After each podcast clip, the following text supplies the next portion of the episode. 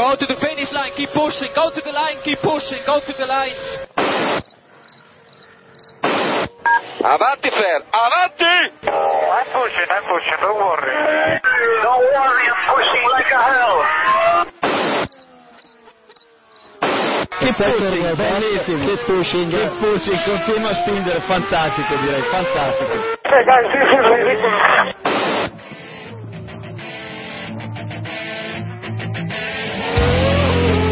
Comienza Keep Pushing, tu podcast de Fórmula 1.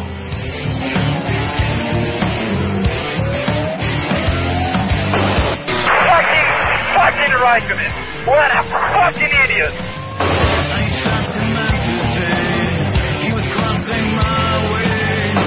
So give me a full power then. Just let me alone, I know what to do.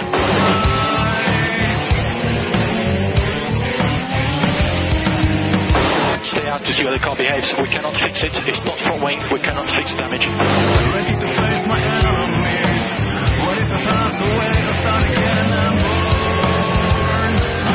think you have to leave a space. All the time you have to leave a space.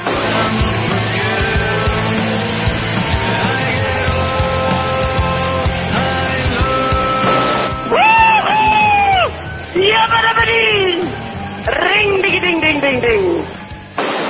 Hola a todos y bienvenidos al episodio 111 de Keep Pushing Podcast. Hemos elegido el 111 para volver, eh, regresar de nuestro pequeño parón eh, navideño, podemos decir. Tras eh, dejaros colgado un episodio 100, eh, que creo que os ha gustado bastante. Bueno, esa, esa es la realidad de- del Keep Pushing. Ahora vamos a volver otra vez eh, un poco a, a lo de antes, a, intentar engañaros un poco que esto todo es fiesta, pero bueno, ahora que sabéis la realidad eh, del, del- programa, eh, veréis las cosas de, de forma distinta, supongo. Ya, ya nos contaréis.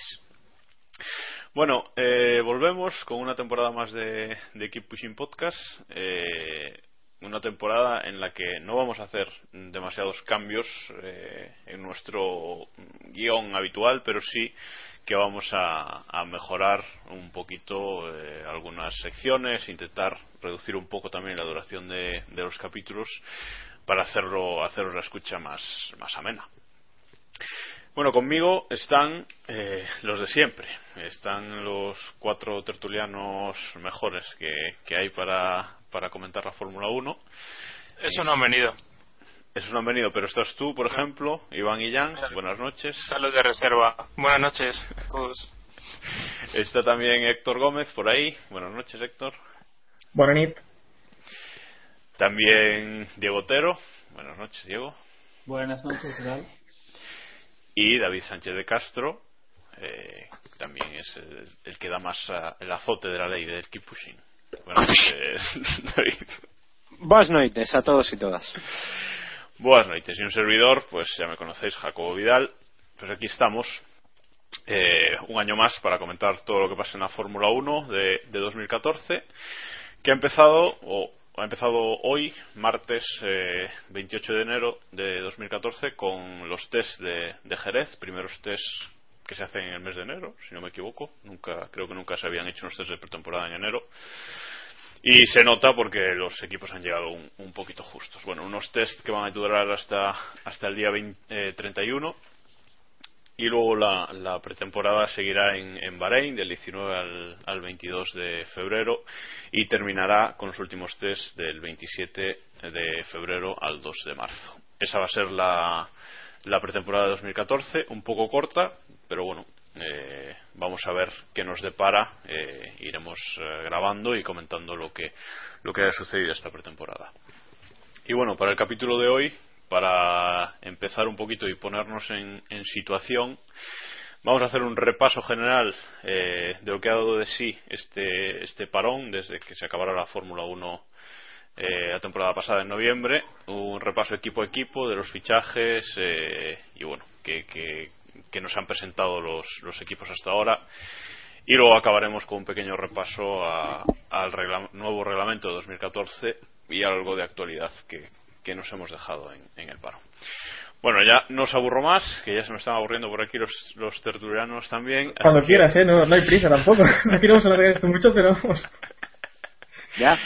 Vamos a reducir la duración. A ver, Vamos que aquí, a- aquí tenemos unos chistes que hacer hoy, que está la cosa ya... Pues vamos a, a empezar, no, chistes. Chistes. Venga, a dar este capítulo va a ser la polla en vinagre.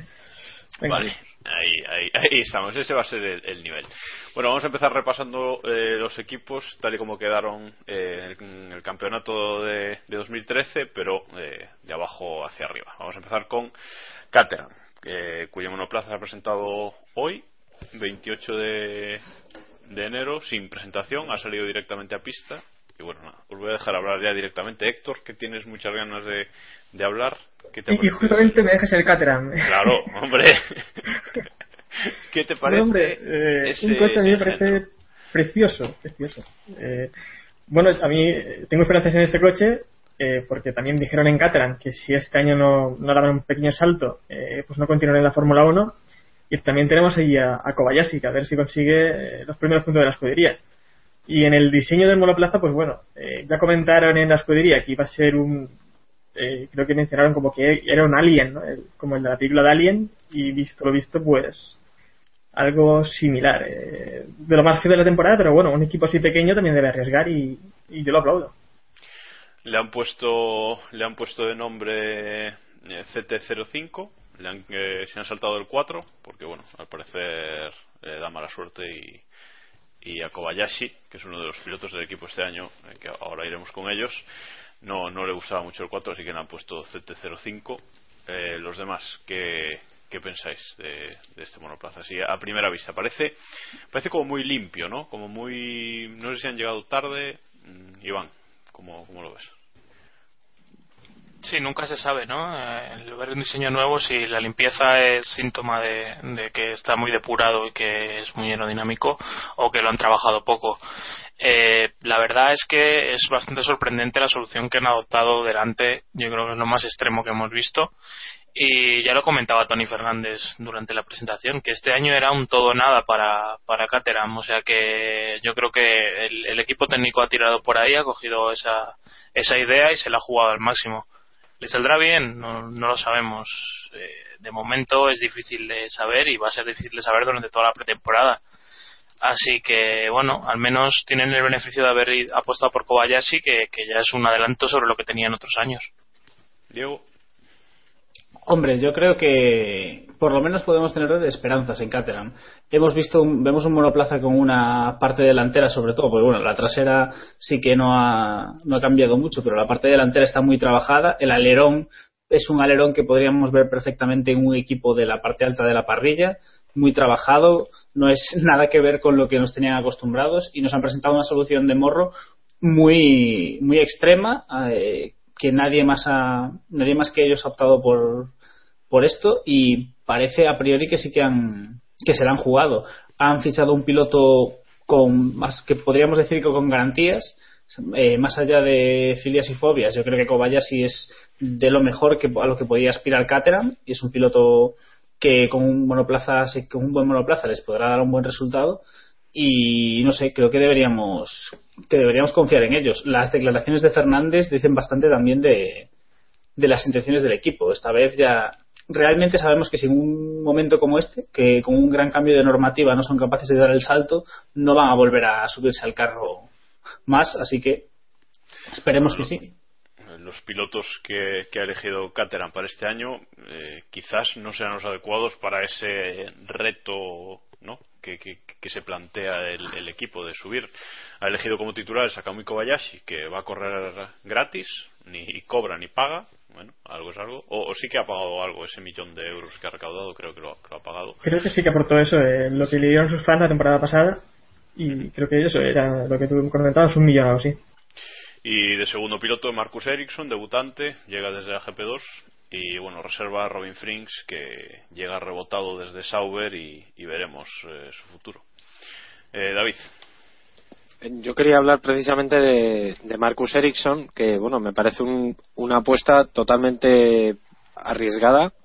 Eh, es un piloto que en los últimos cuatro años tiene tres victorias solo en, la GP2.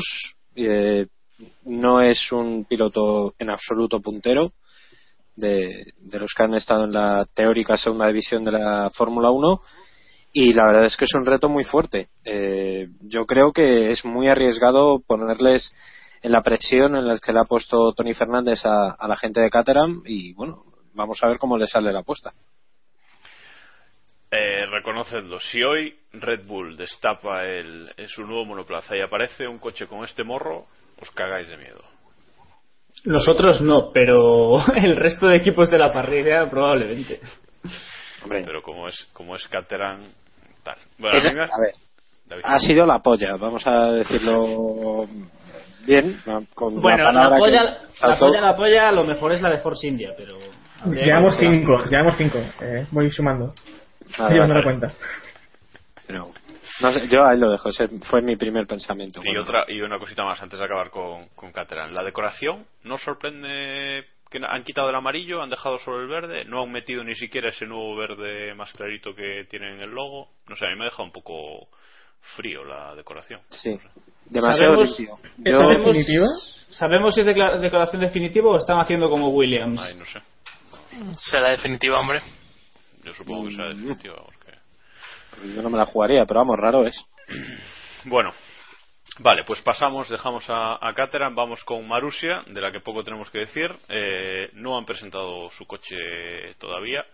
Deberían de, de haberlo presentado eh, hoy en, Jerez. Eh, no han llegado, ha tenido que volver a fábrica.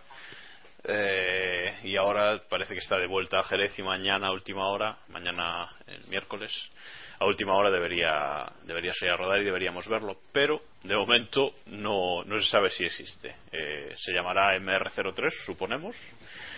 Y de pilotos, pues eh, siguen continuistas con Jules Bianchi y con Max Chilton, los mismos dos de- del año pasado. Y de piloto reserva, pues no se ha anunciado, pero bueno, suponemos que alguien que tenga mm, dinero fresco, que, que se quiera apuntar a la Fórmula 1. no, Héctor, Apuntarse a la Fórmula 1, ¿a, a qué? También. a figurar.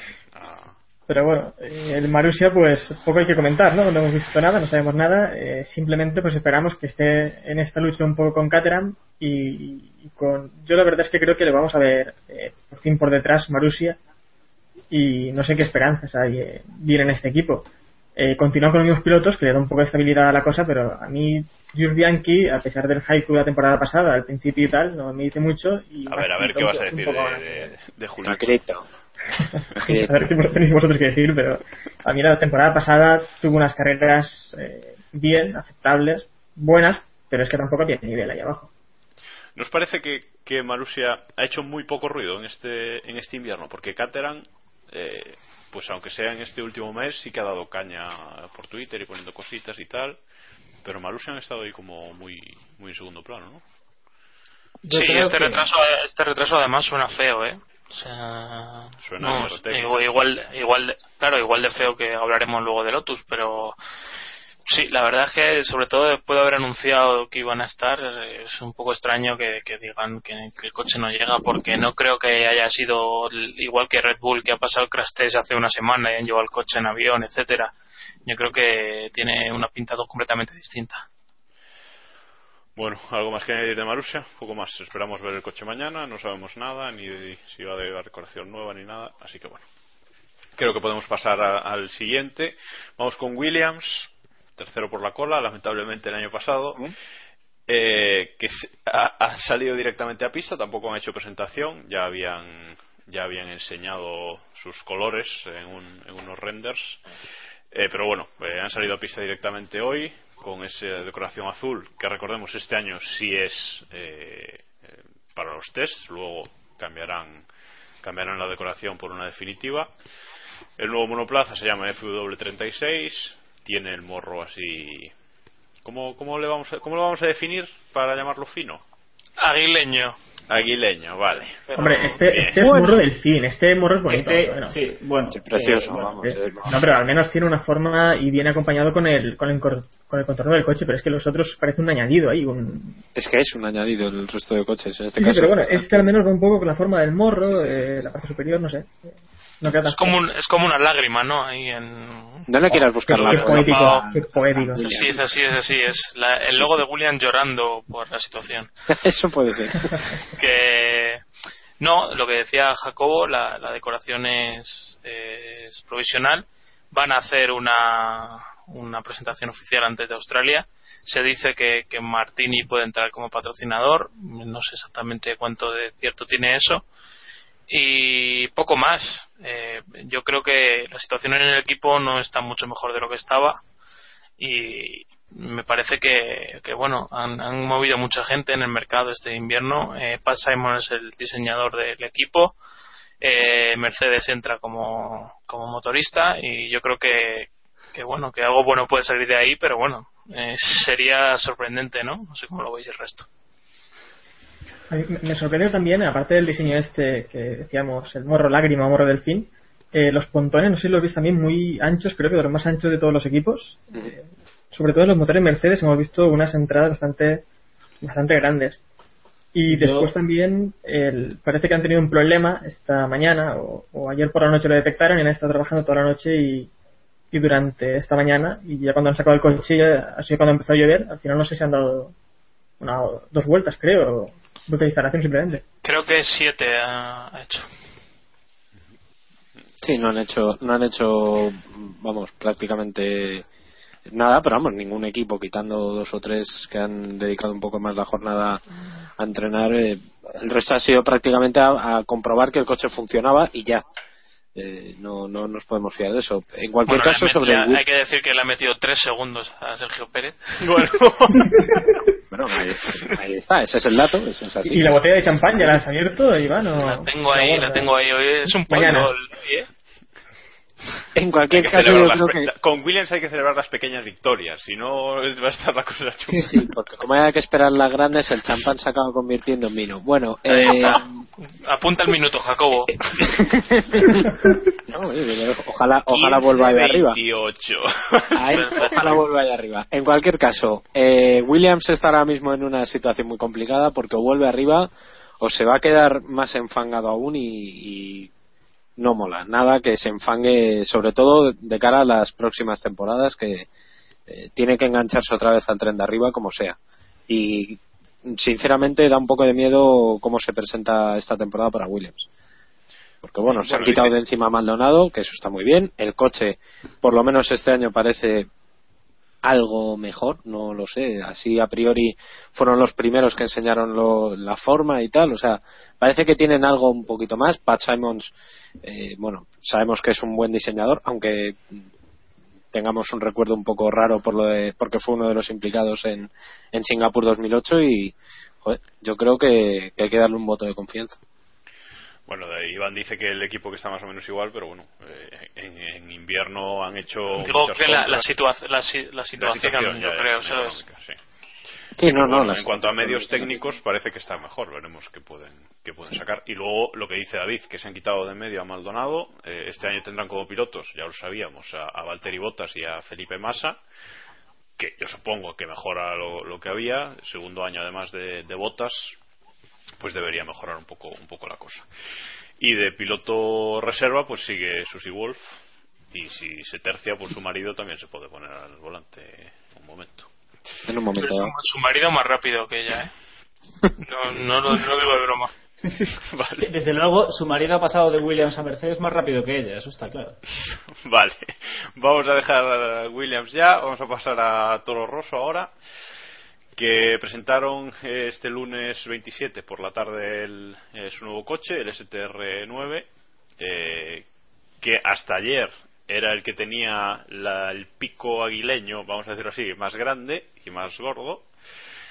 Eh, bueno, el coche parecido al del año anterior, simplemente eso, el, el morro que, destaca, cambian a motor Ferrari y bueno, eh, cambian sus pilotos también, se mantiene Jean-Éric Bernier y entra Dani Kvyat que bueno, veremos cómo lo hace, llega desde, desde la, la GP3. Eh, David, ¿cómo ves al equipo? Bueno, eh, es, es una de las grandes incógnitas, ¿no? Yo lo, lo situaría posiblemente en la pelea con, con Williams o incluso con, no sé si, si colocarle entre el séptimo y el, y el décimo puesto por, por los puntos, ¿no?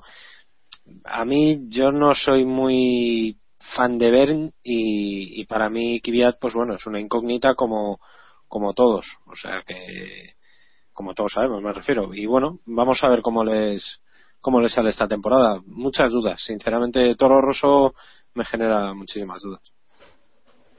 Hombre, quizás deberíamos destacar el fichaje de James Key por parte de Toro Rosso. Se supone que este es el primer monoplaza que diseña íntegramente. Eh, monoplaza que estrena motor Renault, no como no el Ferrari que dijo Jacobo. Y, No podía ser todo perfecto en el primer capítulo. y tendremos que habrá que darle habrá que darles un voto de confianza a los chicos de Faenza no sé yo creo que quizás podamos verlo ahí eh, en la parte media de la tabla eh, a veces eh, supongo que lo máximo a lo que aspiran es a incordiar un poco a los equipos grandes pero pero bueno a ver a priori el coche no tiene mala pinta pero bueno tampoco destaca en nada Sí, a mí no me ha disgustado viéndolo de, de primeras, igual que creo que fue el año pasado o el anterior que también tenían alguna cosita así que tenía buena pinta.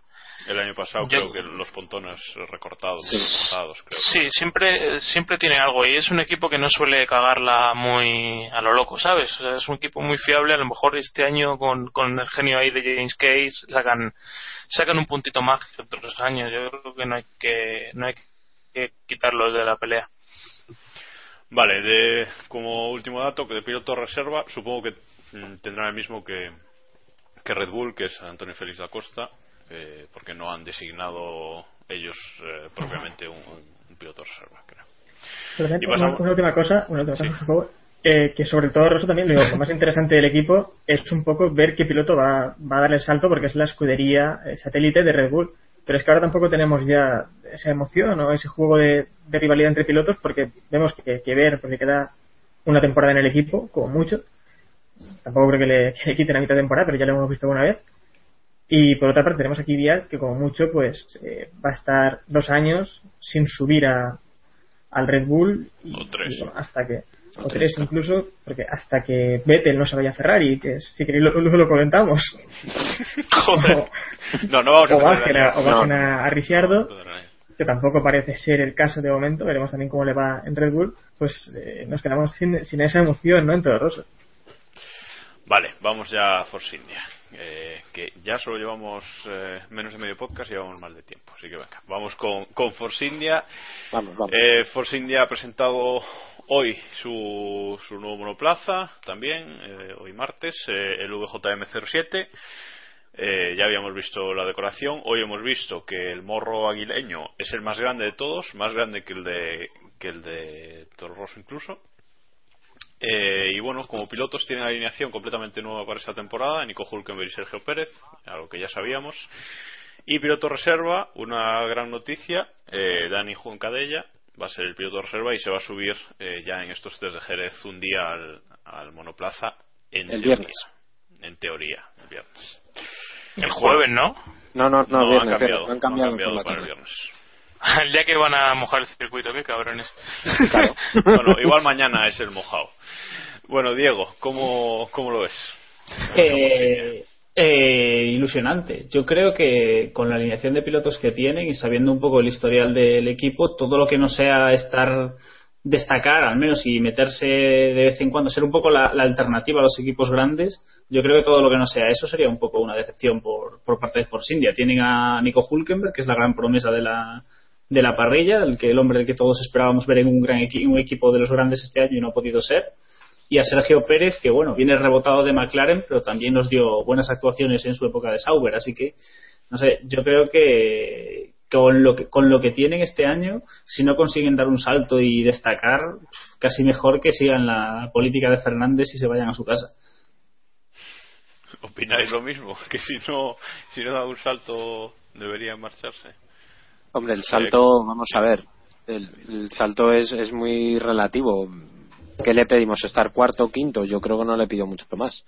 Yo quizás picar algún podio a lo largo de la temporada, alguno. Bueno, ojalá, ojalá piquen algún podio y yo creo, vamos, no creo que Hulkenberg se lo merece sobre todo más que Sergio Pérez, porque Sergio Pérez, la verdad es que no pasó el corte el año pasado en McLaren, no fue el mejor año para pasarlo, es verdad, pero no estuvo a la altura. Y bueno, vamos a ver, también son un equipo que parece que está creciendo. El año pasado solventaron esos problemas con los que llegaron con bastante con bastante buen paso y bueno, se han quitado de encima a Sutil, que eso siempre es beneficioso. Y al otro, este chavalín que no, bueno, el irrelevante aquel que no se sabe nada de él. Y, y eso, y oye, y tener ahí a Dani Juncaella, ex invitado de Keep Pushing, por cierto, eh, pues es una buena noticia. Vale, Ex ¿creéis que invitado, ¿no? Eh, perdón, eh, Jacobo, Sí, dale, que dale. ex invitado o futuro invitado también, podemos decir, ¿no? Sí, sí, sí, bueno, invitado en cualquier caso. No, en cuanto se suba el viernes ya lo podemos traer como piloto de Fórmula 1. O sea, Colaborador. Colaborador, eso. Miembro honorífico de. Bueno. Nombres de miembros, por favor. Última- Hemos tenido este programa- este año no vez. va a estar bien hablar de miembros, no. Ni en los Séptima. capítulos terminados en 5 hacer la rima. Tampoco va a estar bien, porque No. va a ser va a ser violento. Bueno, una última pregunta sobre Force India. ¿Creéis que se han pasado al negro para ocultar ese, esa nariz enorme que no, no encontraban forma de, de ocultarla si no era con el color negro? Iván, te cae el marrón. El coche es feísimo, los monos son feísimos y a mí no me engañáis más. Diego, Diego y yo discrepamos totalmente. Discrepo. Va a caer la camiseta este año como vamos. Pues muy bien, iréis bonitos. eh. Yo, yo, yo sobre la camiseta no me posiciono hasta que la vea. Pero bueno, hablando un poco, un poco de Force India, eh, que decía, decía David que es un equipo en crecimiento. Yo la verdad es que lo veo un poco estancado. Eh, está más o menos ahí afianzado en la quinta posición, eh, un poco por encima de Sauber, aunque al final de la temporada pasé lo que pasó. Pero no veo que vayan hacia arriba. A lo mejor con, con estos pilotos, eh, para mí una de las mejores parejas de la parrilla, sí que podrán añadir algún podio al menos, eh, pero no Es creo que- que pasen de esa quinta posición. Es que este año yo creo que tienen los mejores pilotos a los que podrían aspirar un equipo como ellos. Si con eso no consiguen destacar más o mejorar sus resultados, es que el problema ya es del equipo. Sí, pero mejorar los resultados es quedar por encima de la quinta posición que superará a McLaren. Al, al- Lotus de. Maldonado. O sea, A ver, superar, superar, superarse a sí mismos es quedar este año quintos. Recordemos, hay cinco equipos en teoría grandes en la parrilla.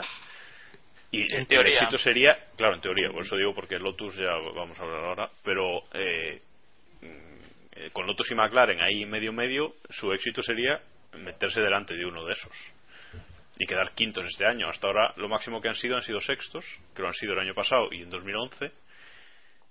Pero claro, el éxito sería eso, ser, ser quinto, superar a uno de los, en teoría, grandes, que veremos este año. Pilotos tienen, desde luego, pero veremos qué pasa. Bueno, vamos con Sauber ya, si os parece. Eh, presentaron su coche. A ver, que lo vea por aquí. Presentaron su coche el domingo 26, este pasado domingo por la tarde, con dos fotos tiradas más o menos desde el mismo ángulo, en las que no se veía el bien el morro. El lunes por la tarde le reventaron la presentación a, a Toro Rosso mostrando una imagen del morro por fin. Y bueno, un coche con una decoración parecida a la del año pasado, se llama C33, siguen con motor Ferrari y, y cambian un piloto, Adrián Sutil llega al equipo eh, al lado de Esteban Gutiérrez. Piloto reserva, eh, Sirotkin, si, Sí. si no recuerdo mal, y Sí. está Van der Ga- Garde y Van der también. Garde. Van der Garde, Van der Garde es el reserva y Sirotkin es el de test, este, este puesto raro que ponen ahí por, por poner. el que paga. El relleno, sí. Los dos que no tocan el coche. Correcto. Es que no tomen el coche. Vale. Entonces, Iván, ¿qué te Para que parece? jueguen en pare- para que-? Si juegan en parejas a la PlayStation. Que. Menudo coñazo. Que eh, me parece que es una de las grandes incógnitas de esta de esta temporada. La dupla de pilotos no parece nada del otro mundo. El coche tampoco parece nada espectacular. Y yo creo que están en un año en el que o salen las cosas muy bien en lo técnico o les va a costar estar arriba. no creo que Sutil se convierta de repente en un piloto puntero y que pueda ser líder de un equipo. Y Gutiérrez, a pesar de que no lo hizo mal el año pasado, en mi opinión, yo creo que no tiene el potencial o, y la capacidad para, para liderar un equipo así. O sea, eh, con, con, lo igualado que estaba, por lo menos hasta este año, la, la parte media de la parrilla, creo que es difícil que, que estos pilotos destaquen. Lo bueno, eh, que tienen el apoyo de Ferrari, que si el Ferrari va bien, es el motor importante, son el segundo equipo de, de Ferrari, pueden aprovecharlo. Eh, se dice, dicen las malas lenguas que Sutil este año está muy contento con los nuevos coches, Diego. Eso Eh, va a ser el mejor piloto. Qué gratuito. Eh, ese es un palo sin sentido.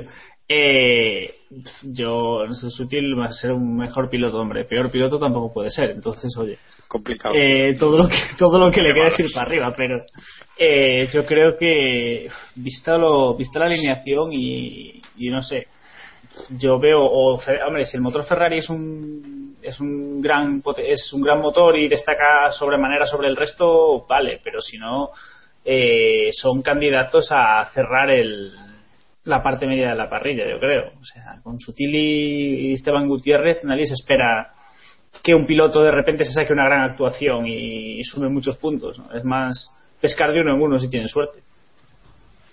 Es que la parte baja de la parrilla, en cuanto a pilotos este año, quitando a Force India, tela, ¿eh? No, está complicada, sí, sí, sí. Héctor, Hablamos de Force India como parte baja de la parrilla. bueno, de Para.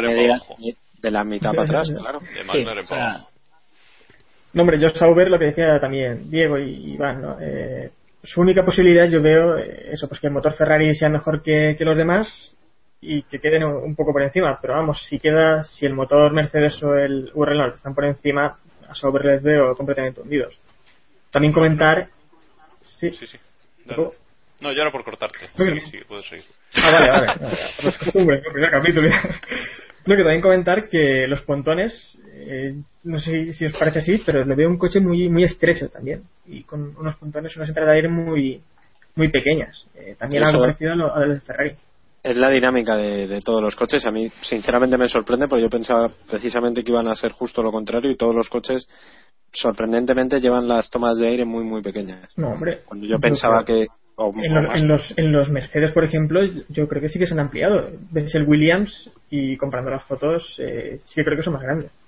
Los únicos que he visto más estrechos son los los Renault, creo que más o menos están igual. Y yo sí que diría que Ferrari y Sauber Y Ferrari, son un poco más. Ferrari sin, sin duda alguna, pero no sé. Yo me los, Sí, Ferrari, sinceramente los me lo Ferrari esperaba. son muy pequeñas. Sí. La verdad es que son realmente pequeñas. Vale, pues si os parece pasamos ya a, a los supuestamente cinco grandes equipos de la parrilla. Eh, nos vamos a ir, vamos a empezar por McLaren, que fue el primer equipo en presentar su, su nuevo coche de 2014. Lo presentó el, viernes día 24 a, a eso de, de la una del mediodía. Una presentación online, que más que presentación online fue colgar los vídeos y las fotos, no fue directo ni, ni acto en directo como el año pasado, ni mucho menos, algo muy, nada, muy, muy escueto, vaya. Y presentó un coche, que ahora hablaremos de eso, con una decoración ciertamente triste, con un coche completamente gris y con los alerones negros. Eh, sorprendió un poco también ese, eh, ese morro eh, afilado tan, tan pronunciado. Y bueno, el monoplaza es el MP429, sigue llevando motores Mercedes a la espera de Honda el año que viene. Y como pilotos titulares tiene a Jenson Button y Kevin Magnussen. Veremos qué tal, eh, qué tal lo hace el debutante. Y de reserva tiene a Stoffel Van Dorn, que es, eh, fue el rival de Magnussen el año pasado, ¿no? El gran rival de, de Magnussen el año pasado. Bueno, McLaren, ¿lo veis un año para resurgir después de, de la gran decepción del año pasado, podemos decir? David. Pues, hombre, suena, fíjate, hablas de McLaren y suena una sirena, creo que no es casual. Eh, sinceramente, si no resurgen este año, es que en McLaren están las cosas mucho peor de lo que pensábamos. Se han cargado a Martin Whitmars, que creo que ya es un paso. Eh, no sé si positivo o negativo, pero es un paso. se cargue a Ron Sam Dennis Michael ya lo arreglamos. Sí, pero bueno, que me refiero que por lo menos han tomado responsabilidad sobre o han cargado la responsabilidad hacia hacia alguien. Ron Dennis vuelve a, al paddock a, bueno, a mandar por lo menos de una forma más, más clara y en teoría o dicen que se acerca Eric Boulier del que luego hablaremos eh, a, a McLaren. Hay muchas dudas en torno al, equipo de Walking sinceramente la decoración demasiado blanca no tienen un patrocinador principal cosa que es mm, muy sorprendente eh, la pareja de pilotos también me genera muchísimas dudas, sobre todo Magnussen, porque no les va a salir otro Hamilton, por mucho que lo, que lo intenten, aunque Magnussen puede ser bueno. Y Baton, pues bueno, da lo que da, eso lo sabemos todos. O sea que o les ha salido bueno el coche o lo van a pasar mal. Mira, en cuanto a la. Ahora te doy paso, Diego, pero en cuanto a, la, a, lo del patrocinador, me hizo gracia el otro día cuando se presentaba el, coche que discutía por Twitter con, bueno, con un fan que yo decía algo así como que no tiene patrocinador, no sé qué, y él me decía, bueno, lo tendrá, pero no lo mostrarán todavía, no sé qué, y digo, no, no, es que no tienen. Y él me responde, pues si McLaren no es capaz de encontrar un patrocinador principal, apaga y vámonos. Pues apaga y vámonos, pues lleva porque razón. no han sido capaces de, de encontrar un patrocinador principal. Toda la razón del mundo. Sí, sí, Diego. Sí, que si quiero lo encuentra, eh, también a qué precio. Quiere decir que McLaren no se puede vender a cualquier precio, que, que McLaren, patrocinador en condiciones. McLaren no se puede vender a cualquier precio y probablemente su patrocinador principal tenga que aprobarlo además del propio McLaren los señores de Honda que vienen el año que viene y no van a firmar. Y McLaren no va a firmar un patrocinador principal para una temporada. McLaren bueno esto yo creo que por los colores podríamos llamarlo Mercedes porque esto parece más un Mercedes que un McLaren. Es un, sí.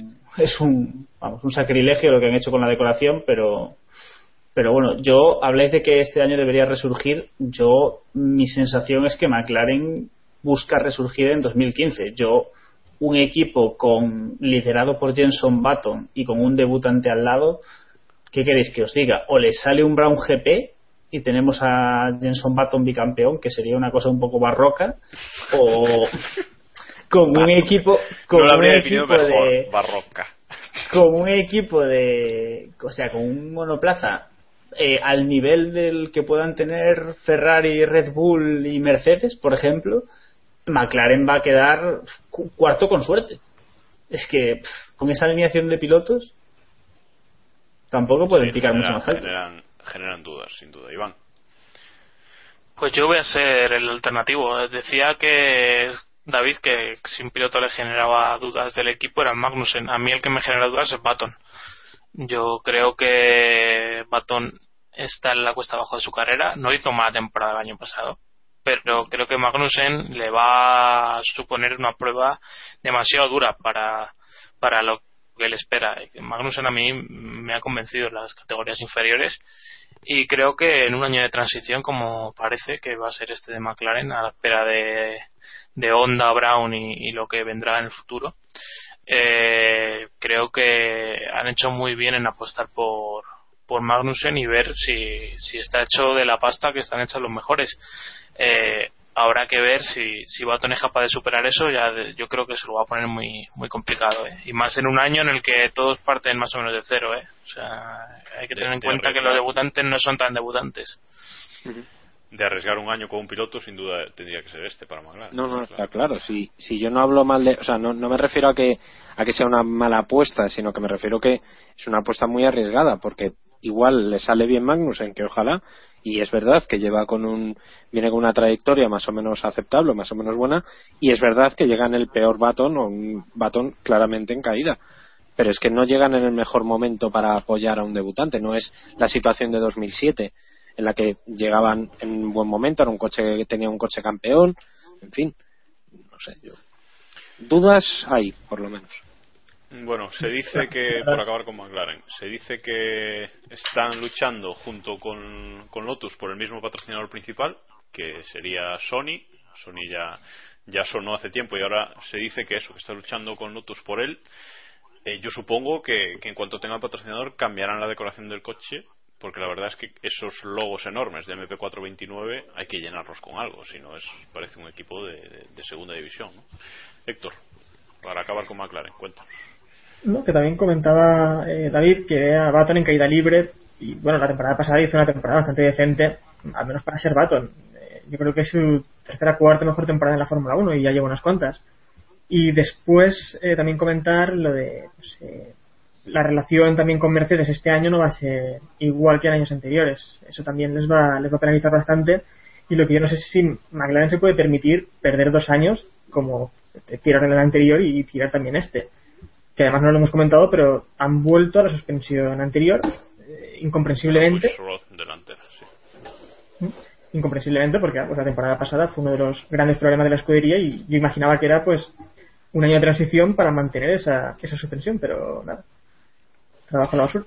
Que por cierto no lo hemos comentado, pero el Caterham, aparte de esa solución en el morro, han montado la pull, la pull delantera, o sea que arriesgando al, al máximo, que no lo habíamos comentado antes. Bueno, vamos con Lotus ya.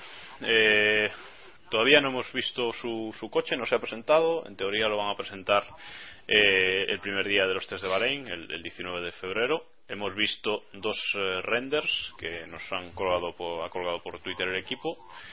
Ha sorprendido, ese, la decoración es más o menos la misma, aparecen los logos de, de PDVSA eh, y sorprende ese morro con, con dos eh, puntas, una más corta que, que, la otra. El coche se llama E22, siguiendo la línea de, de los últimos años. Y los pilotos aquí sí creo que han perdido. Eh, sigue Romain Grosjean como cabeza del equipo y llega Pastor Maldonado con el número 13 eh, que no sé si le va a traer demasiada suerte al equipo y en principio reservas reservas eh, no hay porque Valsecchi se ha ido y creo que no ha anunciado todavía piloto reserva David ¿cómo ves a los en teoría en teoría el piloto reserva o el que tienen ahí medio de comodín es Nico Prost, el hijo de, de Alan y bueno. Bueno, pero ese puede ser como para si lo que va a hacer en, en Sauber, ¿no? Sí, es que tampoco para lo que hacen allí tampoco tampoco es necesario.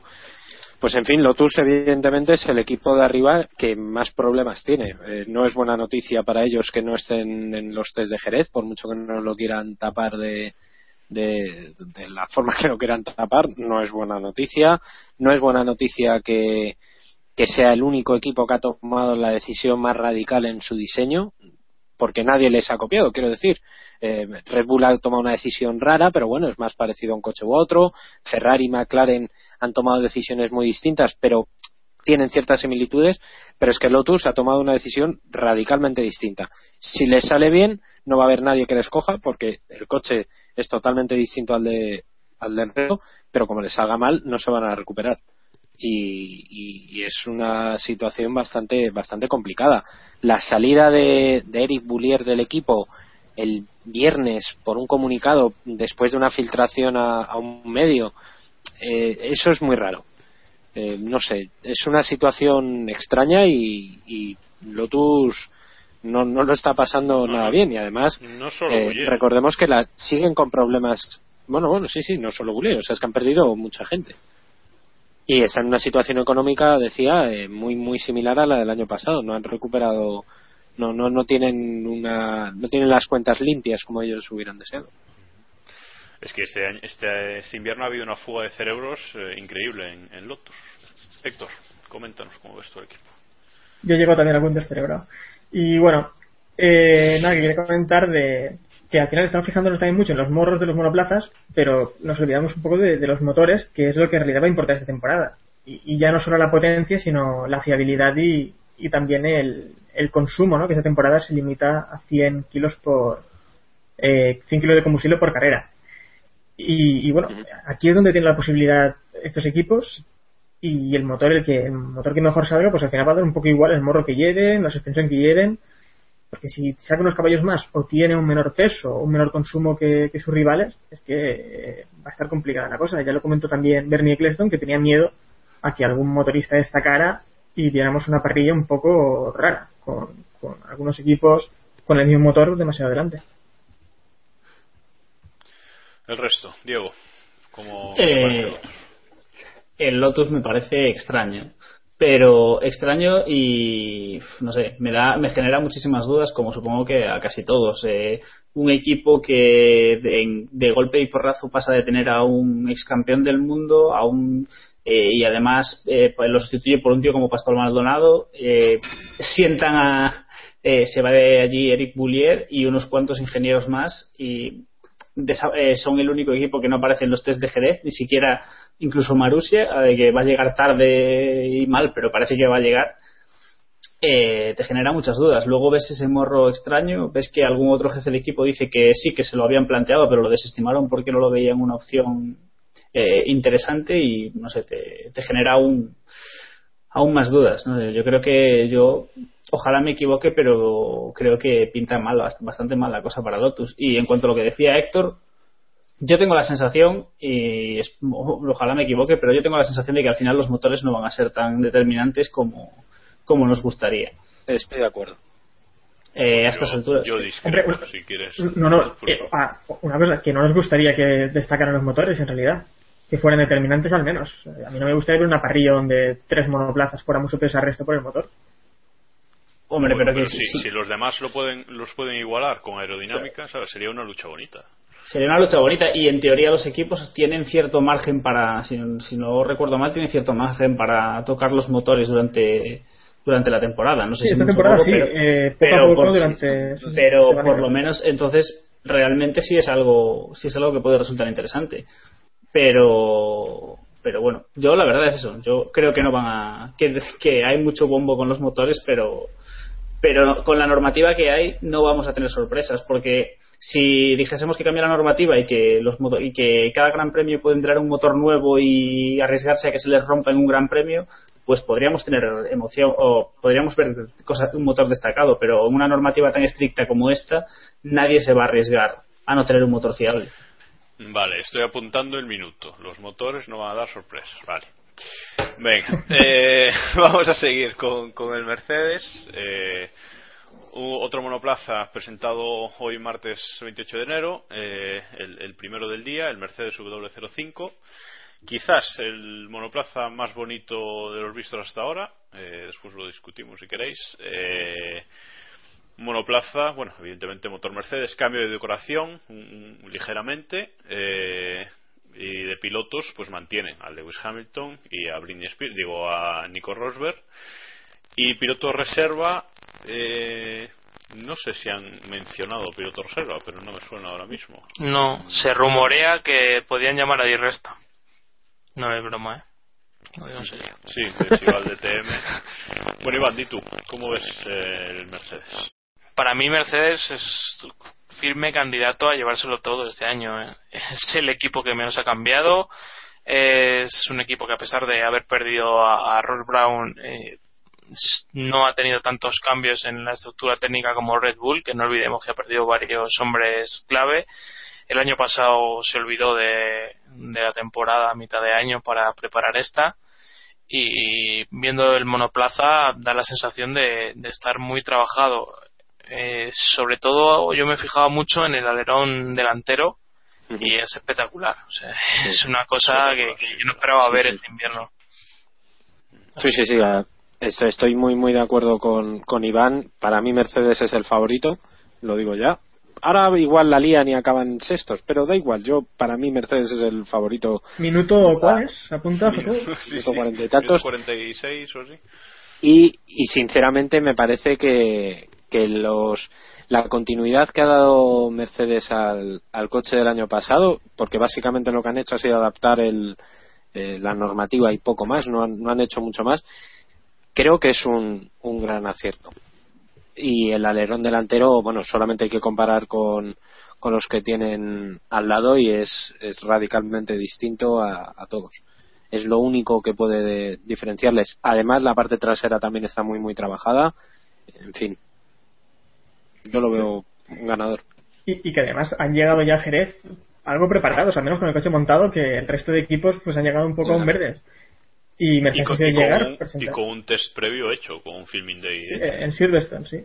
Y bueno, ha sido ya llegar, eh, poner el coche en marcha y al final tenido el problema este con el alerón que se les ha ido un poco por ahí. Ha tenido un accidente Hamilton, creo que a las 18, a las 18 vueltas creo que ha sido. Pero vamos, que al menos llegan con el coche ya hecho, más o menos. ¿Apostamos Y- algo a que Hamilton no, estrene el Mercedes del año que viene?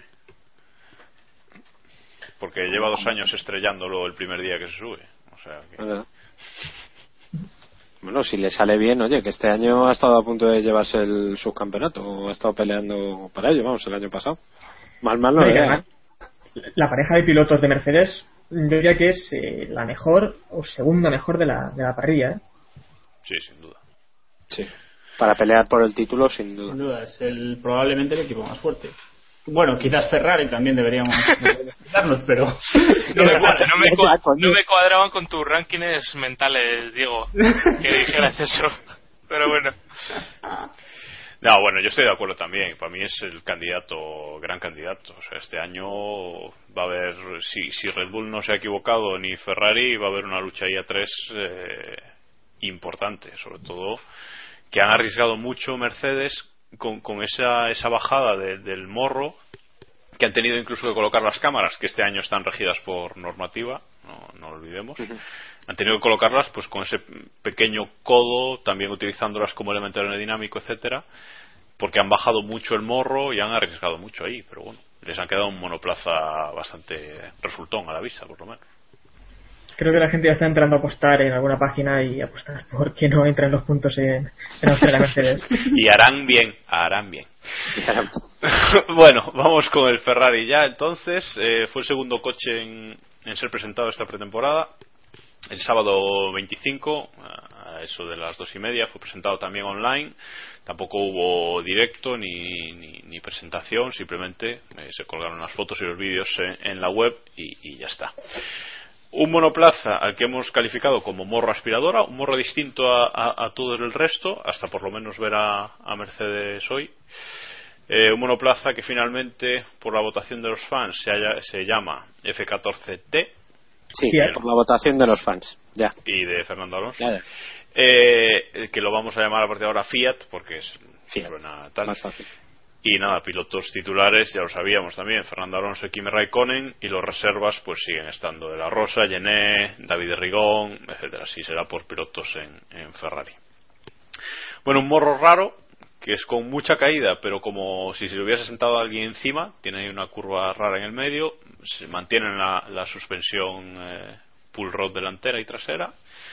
Bueno, ¿cómo lo veis? Eh, Diego, ese regreso de Kimi a Ferrari, ¿cómo, cómo lo ves? Eh, hombre, espero que, que el Ferrari sea tan bueno como feo y que Raikkonen pueda pueda conseguir muchas victorias y luchar por el título con él, pero no sé, a mí ya a mí la verdad es que Ferrari es un equipo que a estas alturas después de lo que hemos visto en los últimos años ya me genera tantísimas dudas que me parece y cuando veo que Ferrari ha optado por una solución diferente al resto, mi primera impresión es que se han equivocado. Su- puede, puede ser perfectamente errónea este razonamiento, pero mi sensación es que, no sé, eh, lo único, lo único que puedo decir del equipo Ferrari ahora mismo es que tiene, un- tiene una alineación de pilotos fuerte, que esperemos que no les explote en la cara y que tienen un- el coche más feo de la parrilla de lejos. Más allá de eso, Después discutimos quién, cuál nos parece más feo y más bonito. Es muy discutible, parece.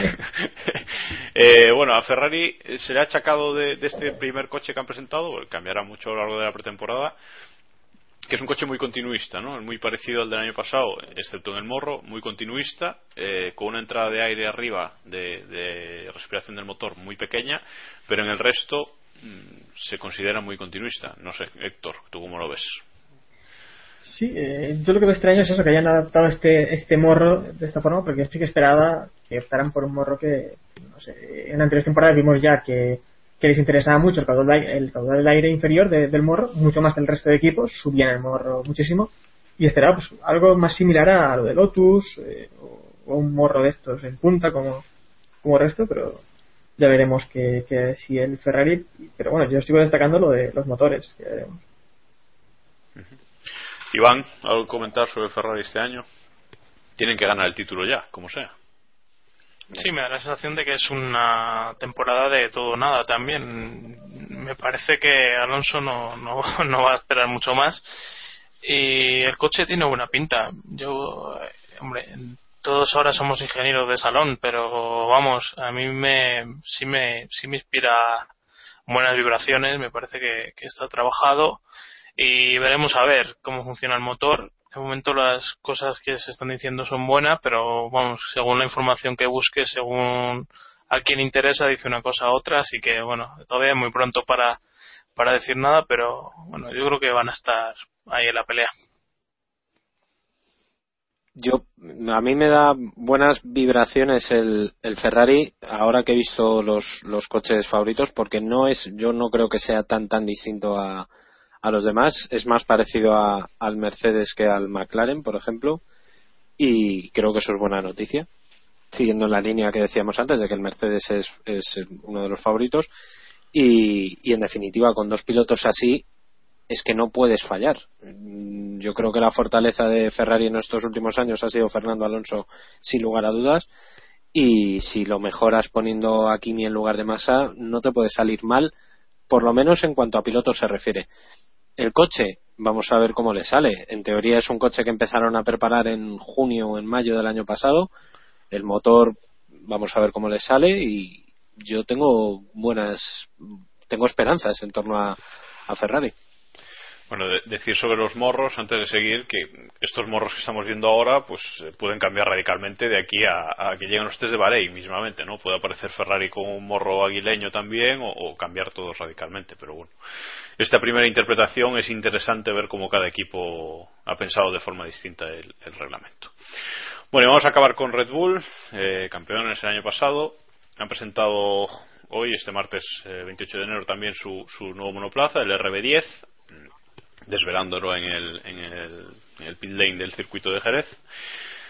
Eh, bueno, un coche también bastante continuista, con una solución en el morro también distinta. Mantienen esa, ese canal en S que tenía, que tenía el RB9 también, esa entrada de aire y de refrigeración para el piloto. Eh, de pilotos eh, ya sabíamos también los que, los que van a tener, Sebastián Vettel y sube Daniel Ricciardo desde el equipo B. Y el, el piloto reserva será Antonio Félix da Costa, como ya mencionamos antes. Eh, motor Renault, bueno, y son los eh, el enemigo a batir, digamos, ¿no? Diego. Eh, sí, defienden campeonato, presentan un monoplaza continuista, dentro de lo continuista que puede ser un, un monoplaza con todos los cambios que había.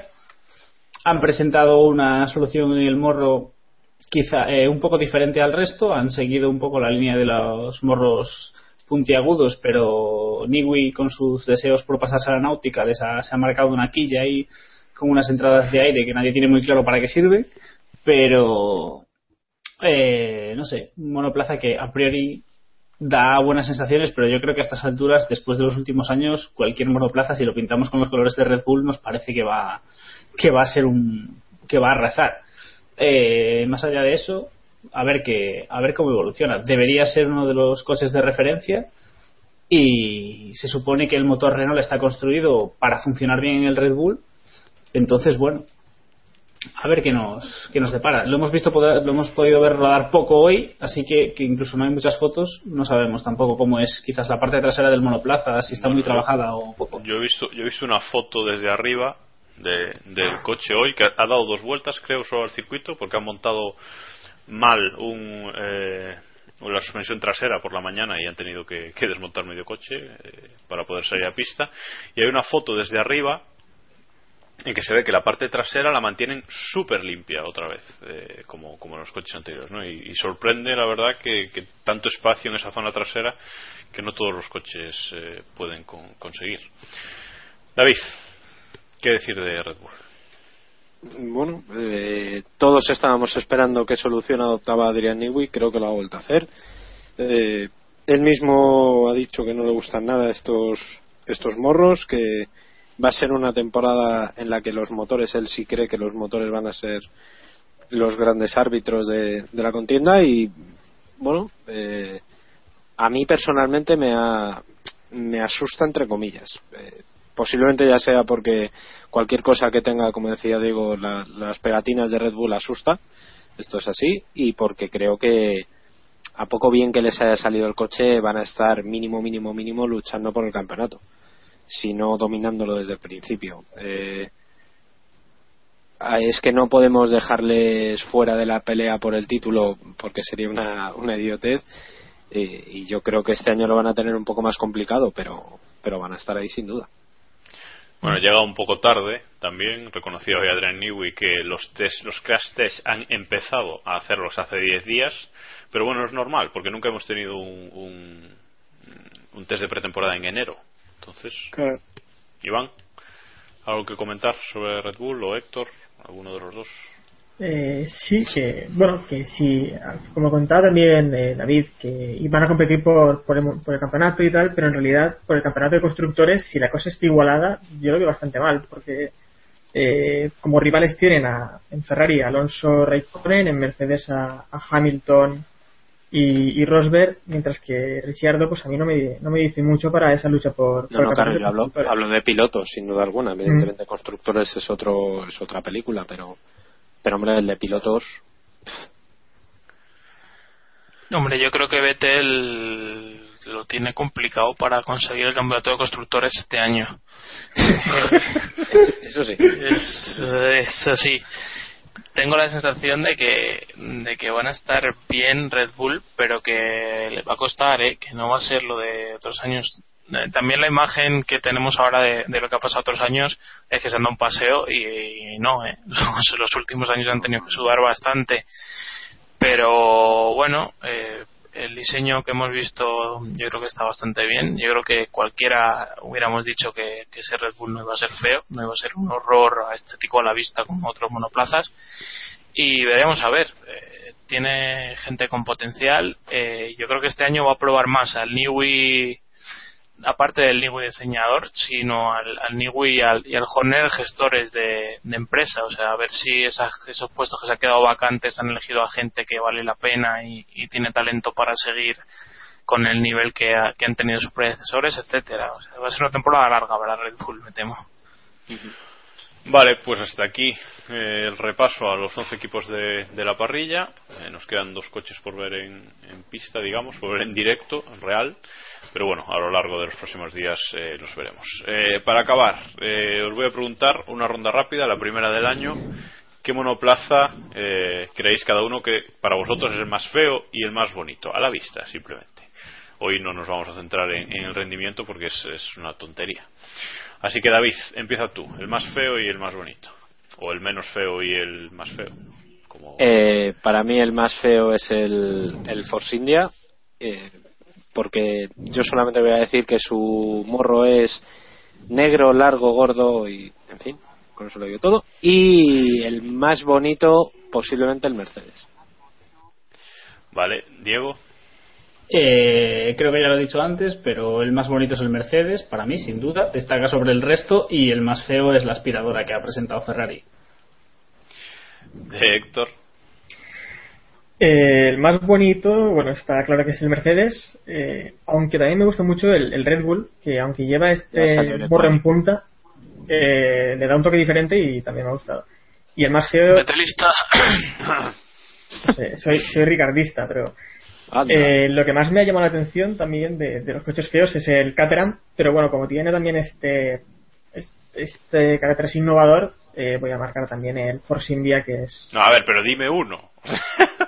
Es que eres un El Force Force India, India, es vale, el- ecuánime. El como, ecuánime feo, como es el Caterham, lo que pasa es que el Caterham pues tiene ese carácter diferente, lo que pasa es que el Force India es horrible. Y sigue Vale, sin decir. El Force India, sigue sin decir. El Force India, El Force India eh, voy a poner. Iván. Yo el más bonito eh, creo que es el Mercedes, para que negarlo, y doy mi voto de secundario a Toro Rosso, y el más feo es el Caterham, yo creo, de largo, hasta que veamos el Marussia. Tengo ganas. Vale, pues para mí el más bonito también es el Mercedes, de, de larguísimo, y, y el más feo el McLaren, porque esa decoración sobre todo que han presentado es, es un horror. Así que tenemos a los cinco, eh, eh, somos unánimes en que el más bonito es el Mercedes, y luego, bueno, Force India, Ferrari, Caterham y McLaren ahí, ahí están en, la lucha por ser el más feo. Sobre los motores V6, que poco los hemos podido escuchar hoy, pero bueno, ha sido el primer, la primera vez que los escuchábamos en, en pista. Eh, ¿Qué decir? Hay unos vídeos por ahí, de, sobre todo de Ferrari y de, y de Mercedes. El Mercedes hay un momento que sale del garaje, se cala y suena como una aspiradora tal cual. Eh, no sé, ¿cómo valoráis este primer día de, sonido, esta primera impresión del sonido? Eh, Héctor, por ejemplo. No, un poco lo esperado. eh. Yo también esperaba que, eh, de esto que habíamos comentado en alguna ocasión, vaya, no van a sonar los monoplazas, no va esto. Bueno, tienen un sonido muy muy de coche de carreras. A mí eh, me gusta, me gusta el sonido. Falta también verlo en directo, porque cambia mucho el sonido de verlo. eh, Bueno, pero vídeo, como, en como más lo vas a ver, va a ser por la tele. O sea que. Ya, sí, entonces bien. Entonces, bien. Iván, No, y falta sobre todo de verlo a, a pleno rendimiento. Yo creo que hoy los iban más capados los, los motores que, que vamos, o sea, que lo vamos a ver jamás. O sea, que yo creo que por por el sonido que emiten cuando salen del pit lane en una vuelta de instalación eh, del primer los primeros kilómetros de monoplaza no se puede evaluar nada, o sea, por mucho que digan. vale. Y David y Diego, Yo creo que al final no suenan tan horripilantemente como, como me temía hace unos meses y nos vamos a acostumbrar. Yo creo que bien.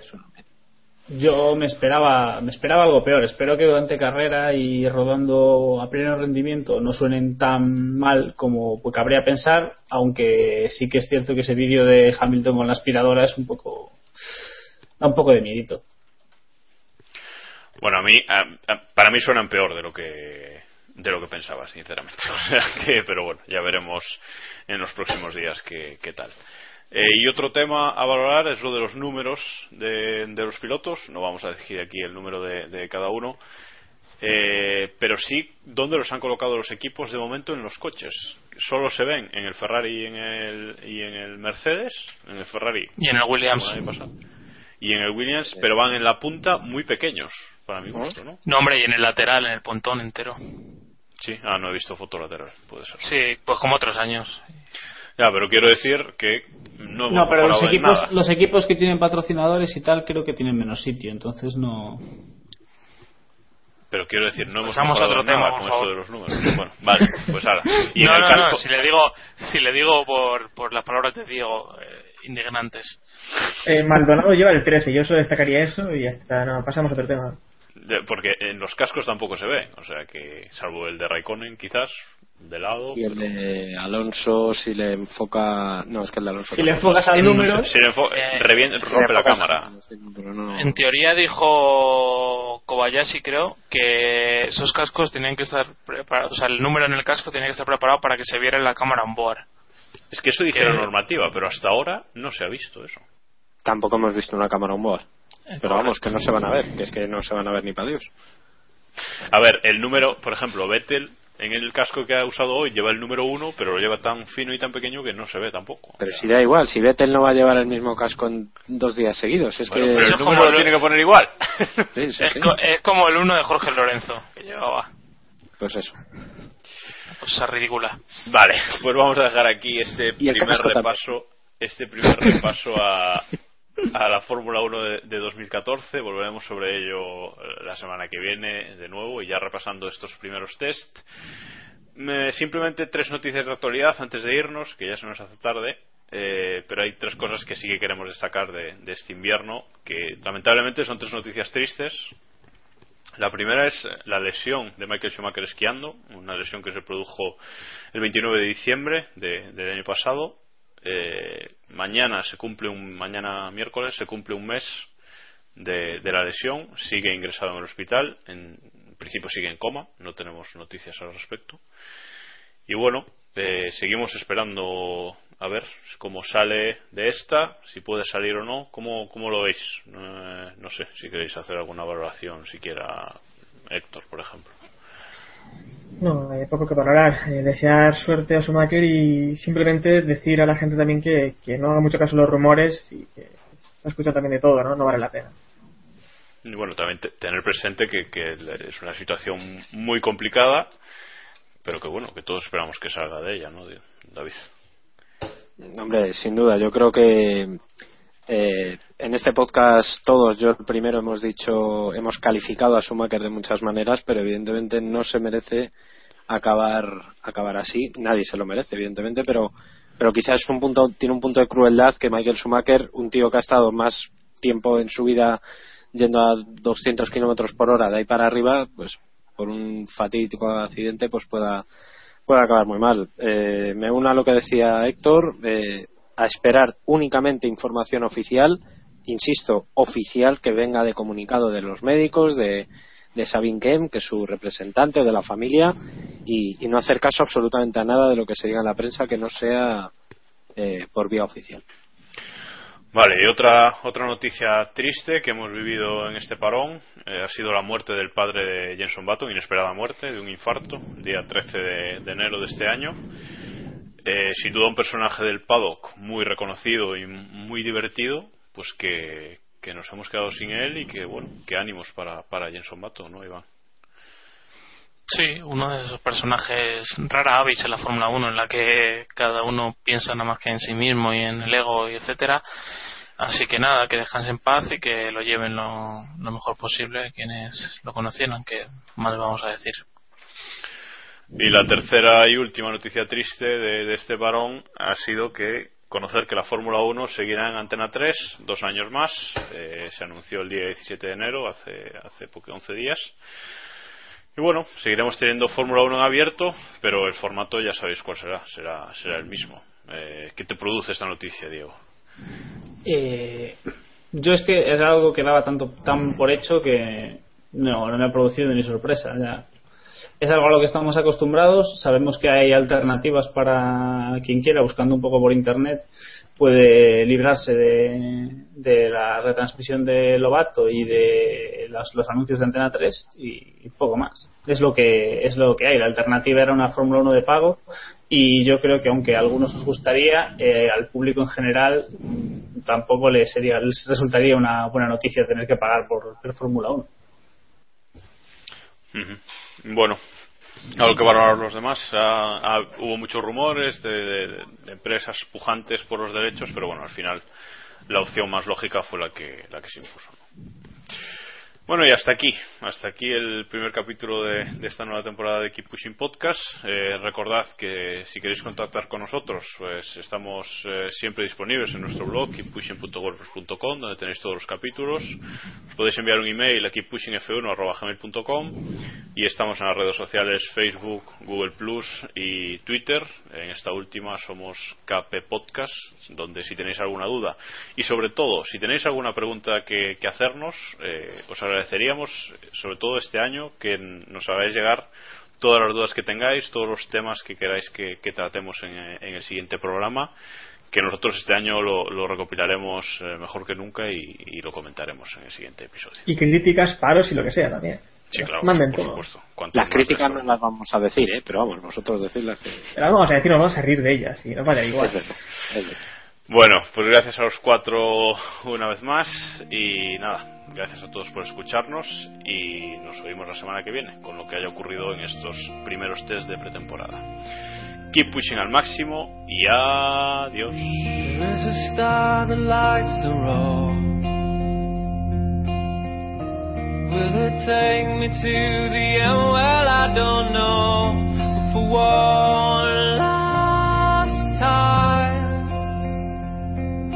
Take this ride and just drive. I wanna be the only one to make it to the light.